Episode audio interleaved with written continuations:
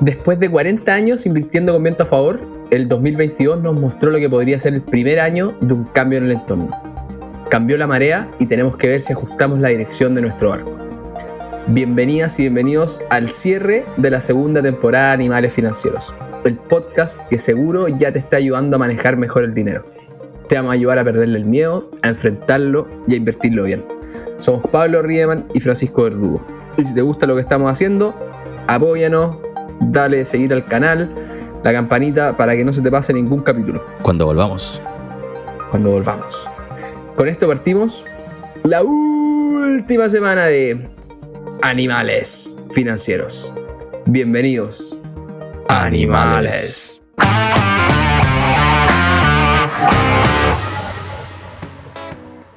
Pablito, ¿qué tal? Última Francisco. conversa de este tipo en un buen tiempo. Hay cositas, no se vienen cositas. Hay cositas. Hay cositas. Sí. Da Triste, cosita también. Da cosita también. Pero un buen momento del año, ¿no? Bueno, ya lo hablamos creo que la semana pasada. Como ya está ahí llegando a la meta, llegando con lo último, pensando ya, bueno, quizás a esta altura espero que hayan comprado todos sus regalos navideños. O si no, a la gran gift card de EA para zafar con regalar el futuro. Pero llegamos a la meta. Llegamos. Cuando leíamos, ¿te acordáis? Bueno, cuando partimos haciendo este podcast, que hablábamos del hábito atómico, que fue como que lo primero que empezamos a ocupar para, para que meter esta cuestión de, los- de los hábitos financieros. Y es una muy buena recompensa esta de terminar el año con gente, con, con muchos animales escuchándote. Bueno, al final creo que Spotify hizo, hizo una muy buena pega eh, para, para nosotros, que, que- le metemos horas ahí tratando de hacer esto de puta cabros lo hicieron bien. Así que nada, muy contento por, por todo lo que ha pasado este 2022. Es muy loco, lo, lo estábamos hablando justo antes de empezar a grabar, de que en enero de este año no habíamos grabado un capítulo de podcast en nuestra vida. Y ahora ya los dos sentimos que llevamos toda la vida haciendo esto. Y nos gusta, así que está buenísimo. ¿Has aprendido? ¿Sentís que estás hablando mejor? Seguro. Por lo menos trato de modular más. Modular más. Eh, mi mami siempre me dice eso. Oye, estás modulando mucho mejor. Te felicito. Al principio eras un desastre. Y el, y el otro día que grabamos con la Marcela Vélez en el primer clic, también Fernando me dijo, lo escuchó y me dijo, oye, la cagó lo mejor que estás hablando. Como la idea y, y al final, nada, no me quiero tirar flores, pero es la repetición, hacer, hacer, Flores para Francisco. hacer, hacer las cosas, meterle ganas y se empiezan a ver frutos que muchas veces uno no se da ni cuenta. Y en la inversión es lo mismo, esta cuestión de, independiente de lo que ha pasado con el mercado todo este año que ha estado feo, si alguien empezó en enero y le ponía 100 luquitas al mes y no le dio miedo en el camino y siguió, quizás no tiene un millón dos, tiene un palito porque el mercado ha caído, pero hace 12 meses tenía cero. Entonces, esa acumulación de la disciplina se empieza a notar. Sí. Y si hizo eso ahorrar 100 lucas todos los meses, aunque haya perdido plata invirtiendo, se acostumbró a ahorrar. Y probablemente ya ajustó su estilo de vida con esas 100 lucas menos. Y eso es algo que uno quizás no piensa en un principio, pero te das cuenta que, ah, puedo ir con, con la mitad de lo que estaba gastando antes. Y soy igual o más feliz. Bonito análisis de mm, mirando para atrás, pero mm, hay que mirar para adelante, ¿no? Tenemos harta- hartas cosas para hablar hoy día. Quizás un capítulo un poco distinto. Queríamos dividirlo en dos partes. Primero en, en contarles un poco en qué estamos nosotros, qué va a pasar hacia adelante con nosotros. Y la segunda parte ya como un capítulo puro y duro de animales financieros. Nos llegó otro memo de Howard Marks que está buenísimo. Nos asustó en un principio, pero después creo que los dos quedamos más tranquilos. Pero queríamos compartirles porque cuando habla alguien que sabe, vale la pena comentarlo. Yo me lo tuve que leer como tres veces para poder procesarlo bien, porque igual tenía... Primero llorando, Claro. después No, y además tenía como harta información, sentí. No era tan largo, pero igual era duro. Toda esta cuestión que hablaba, bueno, ahí lo vamos a hablar, pero de las tasas y lo que pasa en la economía y bla, bla, bla. eh, todos los efectos que tiene. sí, hay que hacerlo, tomarlo más lento. Sí. Pero partamos contando un poquito qué pasa con nosotros. po. Tú tenías una notición, Le tengo una notición. una bomba. Pasa con, bueno, los animales acá esta segunda temporada. Hicimos 16 capítulos, no, 18 capítulos en esta temporada. 32 en total, hicimos 14 la primera. eh, en un año. Lo que implica que estuvimos más semanas grabando que no grabando. Eh, nos están escuchando más de mil personas. Esperemos que cuando volvamos eso siga creciendo. Así que gracias porque no hemos hecho prácticamente nada para promocionarlo, sino que han sido ustedes que lo han compartido a sus queridos. Y eso en verdad nos tiene muy contentos. Y los mensajes que nos mandan en Instagram. Creo que simplemente aprovechar este espacio para agradecer a todos los que nos han escuchado, las que nos han escuchado y lo han compartido y nos han hecho preguntas y han participado. Si al final nuestra idea es, queremos enseñar lo, lo que nos costó a porrazos aprender a nosotros, que al resto no le cueste tanto aprender. Tremendo. Sí, de todas maneras, al final, cuando veis que a alguien le está sirviendo esto, es todo lo que necesitáis para seguir haciéndolo. Como decís tú, hemos aprendido a porrazo y nos vamos a seguir pegando porrazo y cuando nos caigamos de nuevo, bueno, les contaremos, oye, me equivoqué en esto, para que no lo hagan o tengan cuidado si lo quieren hacer. Pero nada, pues, tratar de transmitir un poquito los años de ventaja quizás que llevamos en inversiones nomás. Aquí los animales nos llevan ventaja probablemente en muchas otras cosas que nos podrían enseñar. Dar clase a nosotros. Pero le hemos dedicado muchas horas al mundo de la inversión en, nuestra vida. Entonces, bonito poder comentarlo, transmitirlo y, que a gente le esté sirviendo. Justo ahí está en el chat de, de hace poquito y, y, estaban comprando una gift card. Y, ahí el amigo cachó que, que éramos los animales, pues. Y decía, puta, todavía estoy endeudado, pero, pero ya pero cambié mi, mi, mentalidad de alguna manera. Estoy tratando de salir de esa cuestión, estoy más disciplinado. ¿Qué más necesitáis para seguir haciendo capítulos de esto? Exactamente. Cada mensaje a mí me, como que me, me decía ya, valió la pena todo lo que hicimos. Siguiente me, si no se bajaba un poquito el ánimo, llegaba otro mensaje, oye, le hago este capítulo, muchas gracias. Listo, se pagó todo. Y en, y en el lado personal, entre la primera y la segunda temporada paramos porque yo me venía a ir a Estados Unidos. Bueno, y tú estabas de visita en Chile y estábamos haciendo distintas cosas. Y en esta paramos, además de por fin de año, porque yo voy a dejar de trabajar en DBA ahora, el 31 de diciembre. Y no sé qué voy a hacer de mi vida. Tengo que parar un ratito a ver qué quiero hacer, a qué me quiero dedicar. Se me abrió la posibilidad de trabajar en Estados Unidos sin necesitar visa. Entonces tengo que empezar a buscar un poco por ese lado. Entonces creo que es un buen momento para parar todo lo que estoy haciendo, sentarme a no hacer nada y ver qué, qué me dice el corazón de las cartas. Te extrañaremos, pero um, pensando en, en, este podcast, creo que va a ser muy positivo, porque vaya a agarrar perspectiva de otras cosas, vaya a traer ideas de, de otros mundos, quizás incluso va a ser más objetivo, por decirlo así, que digan en DEA. Las recomendaciones van a ser sin ni un incentivo perverso. sin ni un incentivo perverso, bueno, como, como siempre lo hacemos y aquí hemos hablado de, de varias otras compañías de inversiones y todo. Al final, todas les pueden servir eh, en la medida que sean buenas. Pero, pero nada, pues, lindo compromiso tenemos de, de, seguir haciendo esto más allá de, de lo laboral. Creo que le va a dar un toque especial. Así que a mí me duele que nos dejé, pero, pero el mundo sigue, viejo. Yo algo que aprendí a los porrazos también, y ahí con cariño, pero nadie es imprescindible en nada, el mundo sigue dando vueltas, las cosas se acomodan, y de alguna manera el mundo se va ajustando y, nada, eh, funciona, así que cumplirás tu rol en otro, en otro lugar del planeta para que para que la gente siga aprendiendo contigo que eres un crack. Gracias, gracias. Gracias por decirme no eres importante y después eres un crack. no, pero es que eh, es un buen mensaje. Güey. No, pero es cierto, estoy totalmente de acuerdo. Sí, pasa, pasa cuando uno se va a ir afuera también, como que uno está en todas las despedidas, hoy te va a echar de menos, no sé qué. Pasan un par de meses y todo el mundo sigue con su vida. Si al final, como decís tú, el mundo sigue y si tú te quedas pegado en el pasado como con nostalgia, lo vaya a pasar mal pero si te das cuenta que es una siguiente etapa y tenéis nuevas cosas que aprender, vamos para allá. Bueno, y ahí creo que conecta perfecto con, con el memo de, del amigo Howard, que hablaba mucho de el entorno que él había empezado a vivir como inversionista cuando él partió, por ahí como en el 60 y algo. Espera, el, el memo, que ya no vamos a explicar lo que es el memo porque vayan a escuchar el capítulo X, hay que buscar, hay que poner el número, número de los capítulos para poder referenciarlo. Pero hace dos capítulos hablamos del memo de Howard Marks se llama Sea Change, que es como cambio de marea. Solo para pa decirle el título. Dale, sigue. Sí, eh, está buenísimo para los, para los que les gusta leer, pero pone un poquito el contexto que él tenía cuando él empezó a invertir y, y cómo fue, cómo ese entorno cambió en distintos momentos del tiempo. Eh, no vamos a detallar quizás todas las cosas que, que cambiaron, pero, pero al final el entorno cambia y,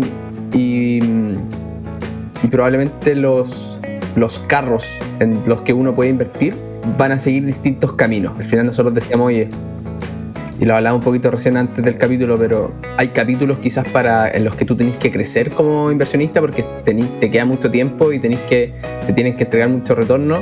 Hay otros que quizás son más de permanencia, de, ok, no tomo tanto riesgo y, me quedo en este porque ya hice la pega y esto me va a ayudar a mantener lo que ya, lo que ya junté, que, que es todo lo que necesito pero esos caminos muchas veces cambian dependiendo de lo que está pasando, por ejemplo, y él creo que, que los, los, puntos más importantes que él decía es la inflación y lo que termina ocurriendo con las tasas, el entorno de tasas de interés. Al final, cuando hay mucha inflación, lo que tienen que hacer los bancos centrales es subir las tasas de interés, porque eso hace que eh, se contraiga el crédito principalmente y quizá algunas cositas más, pero contraer el crédito para que la economía se enfríe la gente compre menos cosas y la inflación ceda, baje. Y todo eso tiene muchos impactos en distintas cosas. No sé ahí cómo, cómo lo veis tú, si, si, quería sumar algo como principal de lo, de lo que decía este gallo. Sí, creo que cuando estudiaba lo del CFI le da mucho color a la tasa de interés. Y en su momento yo, trabajando, o sea, investigando más que nada acciones, decía como, pero ¿qué tanto? ¿Qué, qué, por qué puede ser tan importante como una curvita? No me hacía sentido. Pero ahora leyendo más y, viendo, creo que la también le dan harto color a la inflación, que si nos remontamos tres años, a nadie le importó por siglos la inflación porque siempre estaba controlada. Pero cuando hay inflación alta, queda la cagamos. Entonces ahora me hace mucho sentido la importancia que se le da y como decís tú, en el memo explica un poco por qué subió la inflación y que ya quizás todos sabemos un poco que los estímulos monetarios, estar en pandemia, hubo más poder de, de adquisición y agrega que veníamos muchos años con la tasa de interés cayendo, lo que fomenta también esta inversión que decís tú, que lo podemos ver a nivel personal, yo creo, con la gente que quiere comprar una casa, un departamento. Ahora que sube las tasas, bueno, lo vi primero con la UEF, pero cuando sube las tasas, pedir un crédito para comprarte una casa es mucho más caro. Sí. Entonces es menos probable que te compre una casa. Eso mismo pasa, le pasa a las compañías. O un crédito consumo para pa, pa comprar cualquier cosa. Lo pensáis un poquito más. Es más caro, lo pensáis más. Y eso mismo pasa a las compañías cuando quieren hacer proyectos y tiene un, una serie de repercusiones que hace que, ok, frenémonos un poco, no gastemos y eso hace que al final disminuya la demanda y con eso ojalá caigan los precios, que es un poco el, un concepto importante también de la inflación. Cuando uno dice que baje la inflación, no significa que van a bajar los precios. No, tenemos que esperar que si es que se acaba la inflación, vamos a volver a, no sé, al aceite, a Luca, a, a los precios que teníamos antes, sino que es que no sigan subiendo. Y eso es lo que la, el problema que estamos afrontando ahora. Sí. Uh, quizá hay alguna más transitoria de algunas cosas que puedan ser muy puntuales, que, que sí los precios pueden venir, irse para abajo, pero probablemente como en el agregado, nada, pues que nos vayamos de una inflación de 11, 13% a 2, como decís tú, es para que crezca menos rápido, no necesariamente para que eh, los precios caigan en el, en el, agregado. Que sería la deflación. Pero eso es bien poco probable. Exacto. Pero ahí con, con lo que decís de la tasa, creo que a Fernando también varias veces le escuché, onda, el instrumento financiero más seguido en el mundo es la tasa de interés de los gringos a 10 años. Y también me queda de vuelta dando lo mismo. Po. Ya, ok, sí es importante, ok, son los gringos. Pero qué tanto. Puta, la tasa de años, pero qué, pero qué tanto. Pero claro, al final, cuando tú ves acciones, por ejemplo, lo que tú tratas de hacer, lo que está priceando hoy día el mercado, el precio al que se, al que se está transando la acción es, en teoría, los flujos futuros de, que va a generar esa compañía, todo lo que va a vender, todo lo que va a gastar y la platita que le va a quedar al final en la última línea traída al valor presente y esos valores presentes se hacen con la tasa de interés. Entonces, no sé, las empresas que quieren crecer y por ejemplo no quieren abrirse a la bolsa, toman créditos con el banco o, o emiten bonos y también una tasa de interés mayor va a determinar, oye, crecemos o tratamos de crecer o no tratamos de crecer porque me va a salir más caro endeudarme. Entonces como que son tantas las repercusiones que son difíciles de, de imaginárselas a, a, priori. Es mucho más complejo de lo que uno cree, pero el entorno es distinto. Y hoy día que vamos a tener que probablemente enfrentar tasas más altas durante un rato, hay que estar muy atento y ver cómo estructuramos nuestro portafolio para reconocer que el entorno cambió y que las tasas de interés ya no están en cero y que la inflación tampoco es cero y no sabemos cuándo vaya a bajar. Al final, este también reconoce y dice, yo creo que el entorno va a ser distinto porque no puedo dejar de analizar el presente, pero no puedo decir a ciencia cierta que eso va a ser así nomás. Yo me estoy preparando y de alguna manera acomodar, acomodar mis cartas. No me puedo quedar parado, no me puedo quedar inmóvil. Sí, volviendo un poco al memo, ¿y por qué se llama Sea Change? Esto que, que estás diciendo tú, que veníamos de 40 años en los que las tasas lentamente venían bajando, que la última vez que lo subieron fue Paul Vlogger, creo que se llama. Volcker, creo que. Con la inflación Volcker, la inflación de los 70s, 80s, que mm, él fue el que subió como la, tasa de interés para controlar esa inflación a niveles, yo creo que eran dos dígitos. Y de ahí en adelante, ese fue como uno de los sea change. Fueron 40 años los que lentamente las tasas venían bajando. ¿Y qué implica que las tasas bajen? Es un poco lo que veníamos hablando, que es más fácil endeudarse. Lo que decís tú, que es una compañía que la valorizáis con flujo futuro, una tasa más baja implica que necesitáis menos flujo futuro para que sea valiosa hoy día. Entonces estáis dispuestos a pagar precios más altos. Y todo eso como que ya empujando lentamente la economía y las inversiones, los mercados, etc. Y el sea change que él estaba viendo, este cambio en torno, era que el 2022 nos dimos cuenta que llega, estuvo mucho rato en mínimo y es momento de subir las tasas. Y las tasas probablemente no se van a quedar, no van a volver, como está diciendo recién, al 0 o 1% que llevamos los últimos 10 años, sino que quizás van a estar más cerca del 2-4%. Y eso tiene muchas repercusiones, como las que ya, hemos dicho, los activos van a caer sus precios, cayeron sus precios, va a ser más difícil endeudarse, va a ser un poco más lento. Eh, si las compañías no pueden pagar sus deudas, pueden quebrar, pueden echar gente, ahí llega la recesión de la que todos escuchamos. Entonces hay un, hay un sea change ahí que, que, es el que estamos para hoy día. Y, está pasando mucho en el mundo más startupero que hay muchas empresas muy complicadas porque antes cuando la tasa era cero, la gente podía ir y, no sé, uno, pedir plata prestada muy barato y dos, el proyecto de inversión alternativo te daba muy poco. Entonces, de alguna manera te forzaba, ok, me voy a buscar riesgo. Invierto en una startup porque si no mi plata va a rentar cero. Tengo riesgo. Si se acuerdan los depósitos a plazo hace tres años. Exacto, eran, eran ridículos y todos decían los depósitos bancarios son pésimos. Cuando hoy día la gente dice los depósitos bancarios son geniales, y en la realidad es que en el. En el son, han sido iguales. En la tasa real eh, siguen iguales, pero como hoy día la tasa ha subido, todo este mundo de inversionistas ya no mira tan con lindo ojo a, los, a las startups porque son riesgosas y hoy día tienen una alternativa en la renta fija, por ejemplo, que les entrega un retorno que antes no tenéis por dónde recibir. Y ahí es lo que este gallo plantea al final de decir, ok, antes un bono me podía dar 3% al año, quizás hoy día un bono me puede dar 8% al año y se puede acercar a lo que me podría dar eh, el, el equity, las acciones, y voy a alocar distintos mis recursos. Pues ya no, quizás ya no necesito poner todo en equity porque quiero hacer crecer mi plata. Hoy día le puedo dar una parte a eh, la renta fija. Eh, obviamente esa renta fija que te puede rentar 8% es renta fija de alto riesgo. Es la más cercana probablemente al, al equity. Al mundo accionario, pero, pero, este gallo se dedica a eso. Pues. Este gallo es el, el pavi del flow del, de la deuda estresada. Sí. Eso creo que es uno de los grandes aprendizajes del, memo, que hoy día la renta fija es un instrumento que puede ser más atractivo que antes de que subieran las tasas. O bueno, cuando sube las tasas, los bonos caen de precio también. Que muchas veces se dice las acciones son riesgosas y los bonos son más.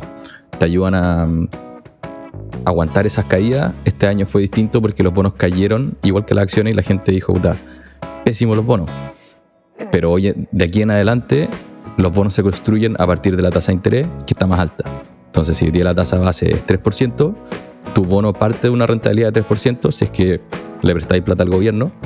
Y después, si te vais yendo un poquito más riesgo, a un gobierno quizás no de Estados Unidos o a una compañía, va a ser 5, 6, 7, 8% como decís tú. Y eso sí puede ser súper útil a la hora de armar un portafolio. Y solo como el ejemplo que hablamos alguna vez de esta regla del multiplica tu sueldo anual por 25 para ver cuánta plata necesitáis para llegar a esta independencia financiera, que en la práctica yo creo que nadie lo hace, pero te da un, como un buen número para partir. Eso se basa en que tú puedes obtener un retorno de 4% relativamente con bajo riesgo. Y eso, con las tasas muy bajas, es difícil, porque no podéis tener 4% con poco riesgo, tenéis que tomar riesgo, pero con una tasa de 3-4% podéis obtener un 4% todos los años sin transpirar mucho. Entonces se abre más la puerta para ese tipo de inversiones. Sí, al final, para el que ya hizo la pega y el que hoy día va a jubilar y juntó su, su platita porque, porque fue un buen inversionista, fue un buen animal, ese gallo probablemente hoy día está en un muy buen escenario para hacer rentar su plata sin tomar tanto riesgo. Ahora, los que somos más jóvenes, y probablemente la mayoría de, los que nos escuchan, están en el otro lado, pues de yo necesito hacer crecer mi plata porque voy a jubilar en, no sé, en 30, 40 años, o 20 o lo que sea, pero necesito tomar una cartera con altos retornos. po. Entonces ahí es, ok, en este entorno que, que cambió un poquito, ¿qué camino elijo? Y al final, para mí, en esto que decía, hoy día los inversionistas van a ser más selectivos con qué riesgos tomar y a quién le pasan su plata y todo. Yo me quedo mucho con, o, o mi gran conclusión fue, hoy día la selectividad va a ser muy importante. Elegir en qué invertir hoy día es más importante que hace cinco años. Hace cinco años le metíais tu plata a lo que fuese, eh, a una empresa que ganara plata, que no ganara plata, arriba. que lo hiciera bien más o menos y todo iba para arriba. Hoy día yo creo que eso se empieza a romper cada vez más fuerte y cada vez va a ser más notorio cuáles son, por ejemplo, las empresas que son capaces de tener ventajas competitivas, buenos productos, buenos servicios, que sigan vendiendo, por ejemplo, Apple, que siga vendiendo sus teléfonos y que aunque le cobren 10, 20% más a la gente, la gente se lo sigue comprando porque sus teléfonos son espectaculares. Ese tipo de compañías van a traspasar la inflación a sus clientes y van a seguir ganando plata y van a seguir teniendo buenos modelos de negocio y probablemente van a ser muy exitosas. Ahora, compañías que y, no- y- lo quise ver, pero no, no pude entrar en detalle, pero leía por ahí como un titular de que Rappi parece que está muy complicado cuando uno ve a Rappi como una empresa gigantesca, pero estas compañías que no están ganando plata hoy día y que estaban apostando solamente por crecimiento, si no son capaces de acomodar rápido a un modelo rentable, muchas de esas probablemente van a quebrar. ¿Por qué? Porque son, son empresas que dependen de que inversionistas las financien, porque no se financian con, con el flujo de la operación, sino que necesitan que un que, que- que alguien diga, ¿sabes qué? Ok, te sigo pasando plata para que hagáis este negocio rentable. Y ese gallo hoy día tiene una opción de hacer rentar su plata al 8%, probablemente en Distress Step. Eh, entonces tiene una alternativa y le, le va a decir, pero viejo, eh, necesito que me deis más. Si no, me, voy, al, bono más seguro que, lo que diste tú. Y si esta empresa dice, bueno, no me pases tu plata, me voy a endeudar, le voy a ir a pedir un préstamo al banco, lo que va a tener que pagar en intereses también es mucho mayor. Entonces, por todos los lados se les complica el, panorama a estas empresas que hoy día no son capaces todavía de ganar plata. Y siguiendo con, con el ejemplo de esa empresa, después el inversionista que le, pide, si es que va a invertir en ello, es que crezcan, que le demuestren un crecimiento de utilidades, de ventas, etc. Y para crecer tienen que gastar plata, probablemente en marketing, en lo que sea, en investigación. Y si endeudarse o pedirles plata les sale más caro, significa que tienen menos plata disponible para crecer. Es como que les, un círculo vicioso que les va pegando por, por más lados. Oye, y me acordaba del, cuando hablabais de Apple, que una gran compañía que todos vemos como una compañía infalible, se nos pasó a comentar del principio del memo que hablaba que las FANG de hoy día no son las primeras como grupo de superacciones que nunca van a morir. Él hablaba de cuando él empezó a trabajar en los 60s de las Nifty 50. Me acordé del helado, ¿Del helado? el Nifty. Ah, el Nifty. se, me cae, se me cae el carnet otra vez, weón. No, no, pero yo también comí Nifty. Esta vez te, te acompaño. Pero las Nifty 50, que eran 50 compañías que se vio en su momento que eran grandes, rentables, seguras, como que una inversión infalible. Mm. ¿Y qué pasó? La mayoría de esas compañías quebró en los próximos 20, 30 años. Y hoy día ya quedan muy pocas, creo que un par nomás. Y eso te, te levanta el punto de que el am- ambiente cambia y uno tiene que también estar atento a lo de hoy, no seguramente va a ser lo mismo de mañana. Yo ahí lo había notado en la, pauta, pero era que eh, creo que este gallo lo, ponían separado en el año 69. Y era el, claro, todos decían, invierte en el Nifty 50 porque esta es la weá ganadora y aquí vaya a ganar plata, qué sé yo. Y cinco años después, el índice, o no sé qué habrá sido, si un índice, un IDF, un fondo mutuo, no tengo idea, había caído un 90%. 90. Entonces, 90%. Entonces, claro, obviamente muchas empresas de ahí tienen que haber quebrado para que un índice caiga 90%. Y fue imposible no pensar, y este es un pensamiento quizás muy personal y que le he dado no tantas vueltas. Hoy día todos hablan de los ETF, los ETF, los ETF, los ETF. Y mucha gente se está yendo a los ETF. Y probablemente hay mucho de esto de que los últimos 10, 20 años el mercado solamente ha ido para arriba, entonces eh, la, probabilidad de que eligierais cualquier ETF y, y ganarais plata es alta. Pero, y creo que alguna vez lo dijimos, hay ETF bueno, hay ETF más o menos, y hay otro ETF muy malo. Y algo que creo que muchas veces no discriminan es esto que hablábamos de la selectividad. Me ponía a ver en la mañana así rápido en el S&P 500, que probablemente es el, es el ETF más importante, más reconocido en el mundo, y tenéis compañías, no sé, pues como la aerolínea, que yo creo que inversionista medio eh, informado o profesional que le preguntís, todos te dicen, no, la aerolínea Un desastre. puta, es un negocio en donde no hay que invertir nunca porque todas terminan quebrando y todas se van a, a charter y leen, como dicen los gringos, que quiebran. Y, y estos ETFs las tienen adentro porque igual terminan siendo grandes aunque pierdan plata y, y terminen quebrando. Y ahí los ETF no hacen esa pega de, de discriminar. No, no sé cómo... No sé si... ¿Qué, qué pensáis de eso? Pero yo le estoy dando mucha vuelta en la cabeza y, y creo que necesito conversarlo con Fernando. Para que te aterrice. Para que me cuente cómo es en verdad. po. Sí, creo que lo primero que, que se me levanta cuando decía eso es que hablar de ETF como un todo, porque puede haber un ETF que es simplemente bonos, ¿cachai? Sí. Entonces creo que, que es, quizá lo mismo que queréis decir, de no hablemos de ETF como una categoría de activo, sino que dentro del mundo de los ETF hay ETF buenos, malos, más o menos, que invierten en acciones, que invierten en aerolíneas, pero muchas veces antes quizá no nos dábamos cuenta y invertí ahí en el ETF X porque te dijeron invierte en ETF o invierte en esto y es un ETF así que es bueno y hoy día tenemos la obligación de hacer un doble clic y ver en qué está invertido. Claro, es como cuando le preguntáis a tu amigo, oye, ¿en qué invertí? No, en fondos mutuos. ¿Pero de qué? No, en fondos mutuos. Fondos mutuos, eso es todo. Bueno, los animales no, no les va a pasar. Estoy seguro que los animales van a al menos preguntar en fondo mutuo de qué y van a preguntar si es de acciones o es de renta fija. Hay muchas más pegas quizás por hacer, pero, pero son las básicas. eh, y de las comisiones, bla, bla, bla.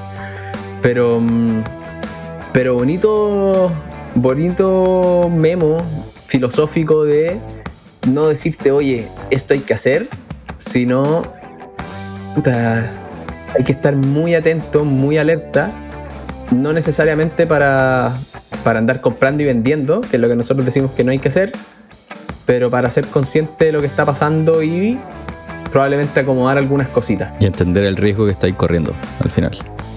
Por eso creo que sí nos dimos cuenta todo este año que el año pasado invertíamos, sí, todo sube, más riesgo, además riesgo, y este año aprendimos que no necesariamente eso es lo, lo que estamos dispuestos a aguantar en las caídas. Sí, es que hasta que no. Y, y ni siquiera con el. Ni siquiera con la pandemia, porque al final la pandemia, yo me acuerdo, el mercado cayó 33% hace en dos meses En un mes. y se recuperó en la mitad de tiempo. Entonces, nunca, nunca hemos vivido como inversionistas, con platita ahí, skin in the game, como le decimos nosotros, eh, lo que está pasando hoy día. Pues todo venía siempre para arriba. Entonces, es muy importante lo que decís tú de hay que ponderar el riesgo, existe riesgo, el riesgo no necesariamente es malo, porque, y ahí vuelvo al ejemplo de Apple, Apple es una acción, y si tú lo, lo, lo definías así como libro, invertir en Apple es riesgoso. Ahora, ¿es un buen o un mal riesgo? Ya, obviamente es riesgoso, porque le estoy pasando mi plata a un, a un negocio que no, que no tiene asegurado vender teléfonos. Tiene que seguir demostrando que lo hacen bien y, ahí está el riesgo como de, de- de ejecución y de marketing y de todo lo que puedan tener. Pero para mí es un riesgo her- hermoso. Yo quiero ese riesgo y, me van a recompensar por ese riesgo. Entonces, siempre trato cuando hablo con, con personas que están armando sus portafolios de sacar un poquito de que el riesgo no lo vean como necesariamente malo, pero sí que tienen que ponderarlo. O sea, si quisiera invertir en Apple suelto, yo creo que tendría que meterle muchas horas de investigación para estar tranquilo de, ¿De pasarle toda tu plata? de la inversión. Porque, ah, ¿De pasarle toda tu plata a Apple? para pasar, o sea, para pasarle har- harto porcentaje de tu plata, porque al final lo que decís tú, si van a seguir vendiendo teléfonos, yo creo que da lo mismo. Al final, el mercado tiene braceado de que va a vender teléfonos por 10, 20 años, que van a crecer los servicios a un 10, 15% todos los años. Él cree que va a lanzar nuevos productos en 2, 3 años, 5 años. Y eso es lo que tú estás apostando, y si van a poder hacer ese delivery, lo que sí tú la ejecución. Eh, pero no es simplemente decir como, puta, Apple hoy día la veo en las tiendas. ¿Van a tener más tiendas o menos tiendas? Entonces em, va un poco más allá de eso. Y me acordé de una frase que no me la sé bien, porque aparte es en inglés, que lo que te mata las inversiones no es algo que pasa que no sabía que, que iba a pasar, sino o algo que, que, tú no estás seguro, sino que es algo que tú sabías que iba a pasar o que tú sabías que era de una manera, pero que resulta ser que no era de esa manera. A ver, tírate, tírame un ejemplo. Lo que decís tú, por ejemplo, mm, Apple es una gran compañía y yo voy a tomar riesgo, le voy a jugar el riesgo, pasarle la plata a Apple, pero en verdad eh, la compañía quebró porque su CEO era un estafador. Y tú estás seguro que Tim Cook era un maestro y era tu gurú y confiabas en él. Y estás seguro, y te jugado tu vida en eso y resulta ser que era un estafador. A la FTX. Como algo de ese estilo, ¿cachai? Como que te agarra a otro lado, a la FTX. que ya por fin lo están procesando, lo, trajeron de las Bahamas a Estados Unidos. Está heavy. Y ya creo que al, al, resto, como en la plana, también lo agarraron y todo. Pero bueno. Eh, está bueno, está bueno el ejemplo. Sí, eh, esas son las cosas que, que es imposible ver. Hay que estar preparado, ¿no? Y por eso es tan importante la, la diversificación y todo el cuento que, que ya hemos hablado muchísimas veces. No sé si quería agregar algo más del capítulo, pero yo creo que, que, que, resume muy bien cómo hay, que, cómo hay que tratar de enfrentar las inversiones siempre y también mirando hacia adelante. No sé, Francisco, yo creo que necesito un resumen. Necesito que me di las reglas del juego de este memo de Marx. Perfecto. Entonces, eh, me costó armar como las reglas del juego porque es un memo, insisto, muy un poquito ambiguo en, en, más filosófico. Muy filosófico, claro. Pero yo rescato que tenéis que armar tu portafolio eh, mirando hacia adelante. El pasado son solo datos que ayudan al contexto, pero preocúpate de armar algo que sea prueba de balas. Si sube la tasa, si baja la tasa, si hay más inflación, si hay menos inflación, tu portafolio no se puede morir. No puede ser como el Nifty 50 que caiga 90% en 5 años. Entonces, para mí esa es la clave. Eh, ¿Cómo lo hago? Ex ante, dificilísimo, pero probablemente mi mejor opción es viendo que en las empresas que estoy invertido tengan buenos negocios y eligiendo buenos expertos de inversiones que me ayuden en la toma de decisiones o que la hagan por mí. Y ahí es donde le hemos visto un poco... Y es diversificar en tipos de instrumentos también, yo creo. Claro. Lo que hablamos de que hoy día la renta fija quizás es... Claro, sí, sí, o sea... Más valiosa que antes. Eh, en un portafolio debería, debería considerarme de tener renta fija y todo, e incluso commodity, los más puristas de para poder armar algo diversificado que el commodity probablemente no te va a hacer rentar nada, pero te va a proteger cuando los mercados caen y, y tiene otros roles, a pesar de que no sea un activo como que genera valor por per se. ¿Qué le fue bien este año a los commodities? A los commodities. O sea, claro, este, este, año es un muy buen ejemplo de probablemente tener un 90% de tu portafolio en commodity eh, sería una estupidez quizás, o por lo menos para mí, pero quizás un 5% estructural hace sentido porque estos años feos lo vaya a pasar menos. Exacto. Eso, esos, esos serían mis, mis rules. Y bueno, y pase lo que pase, no dejen de invertir. Van a haber muchos más años malos como este. Pero no puede. Y es un buen momento para invertir. Eso es lo más contraintuitivo, yo creo. Exacto. Pero si, si va para arriba, si va para abajo, no, no dejéis de invertir porque cuando empezáis, vais a empezar a pensar te vaya a frenar y eso no necesariamente está mal. Lo grave es que vaya a perder el hábito de hacerlo. Y retomar el hábito, como cuando dejáis de hacer deporte, ni haciendo deporte, tres meses, cuatro meses, dejaste de ir al gimnasio dos semanas o salir a correr, anda, anda, a volver a, a, correr o a ir al gimnasio. Es durísimo. Te llenáis de excusas. Y lo mismo con las inversiones. Tení, no, puta, por algo trabajo, pa, gasto. Y si no ahorráis al principio, no voy a ahorrar nada. Así es. Así que ahí, no paremos. No paremos. No paremos con la cajita Pandora también. Vamos. The Last One. Y mm, nada, te quería preguntar, ¿cuál fue tu capítulo favorito No sé si tenía algún favorito de los animales. Para que los que escucharon este y no han escuchado todos se puedan ir derecho ahí a, a seguir con, Uf. con otro. Duro, ¿no? Del que más, el que más me queda en la cabeza porque fue más que el capítulo una semana entera en la que estuve todo el rato leyendo lo mismo. Fue lo del Llegó el invierno cripto, Muy bueno. que mm, sigue dando noticias. Ya hablamos de lo de SDF. Creo que ese es el, el que más me queda a mí. Bonito. A vos, ¿cuál fue el que más te gustó? Ya me preguntaste de vuelta la, la caja anterior, así que me siento con libertad. sí, está bien. Eh, durísima pregunta porque, porque son muchos, pero...